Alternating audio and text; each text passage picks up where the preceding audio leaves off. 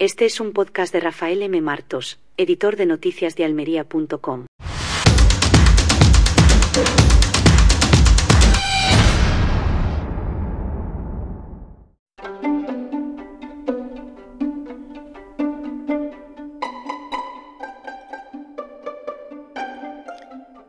Las elecciones municipales y autonómicas del 28 de mayo han dejado un panorama político complejo y diverso en España.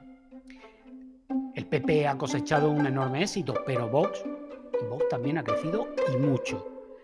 Y eso les va a obligar a ponerse de acuerdo. Qué bonita pareja hace. Ambos partidos comparten el objetivo de desalojar al PSOE del poder en las comunidades y en los ayuntamientos, donde gobiernan, con el apoyo de otras fuerzas de izquierda. Pero también Vox y el Partido Popular tienen diferencias notables en sus programas y en su forma de hacer política.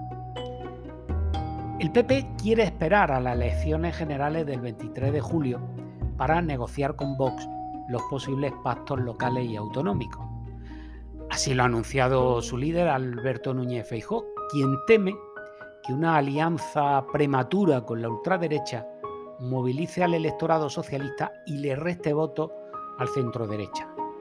Feijóo sabe que el PSOE espera esos acuerdos para lanzar su campaña del miedo y presentarse como el único dique de contención frente al avance de Vox. Vox, por su parte, quiere rentabilizar su crecimiento electoral y obtener cuotas de poder e influencia en las instituciones. Su líder, Santiago Abascal, no se conforma con ser el socio preferente del PP, sino que espera a ser su socio imprescindible. Abascal sabe que el PP necesita sus votos para gobernar en muchos lugares y quiere aprovechar esa ventaja para imponer sus condiciones. Pero Vox debería ser consciente de que si quiere que la derecha desbanque al PSOE y a la izquierda en su conjunto, debe evitar que le utilicen como espantajo a ellos. En Vox deberían esperar pacientemente a que se aclare el panorama hasta las elecciones generales del 23J convocadas por Pedro Sánchez.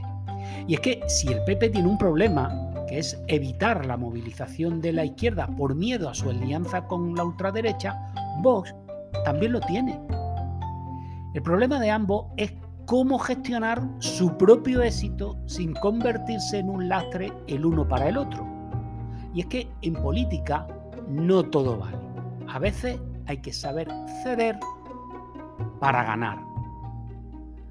Un ejemplo de esta situación lo tenemos en Almería, en concreto en Níjar, donde el PSOE y el PP tienen 10 concejales cada uno, mientras que Vox solo tiene uno.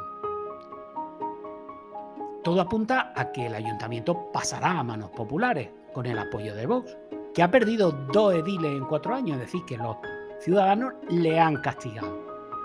Pero, ¿qué condiciones pondrá Vox para dar su voto al PP? ¿Querrá entrar en el gobierno municipal o se conformará con un pacto programático? ¿Y qué hará el PP si vos le exige medidas extremas o contrarias a su ideario?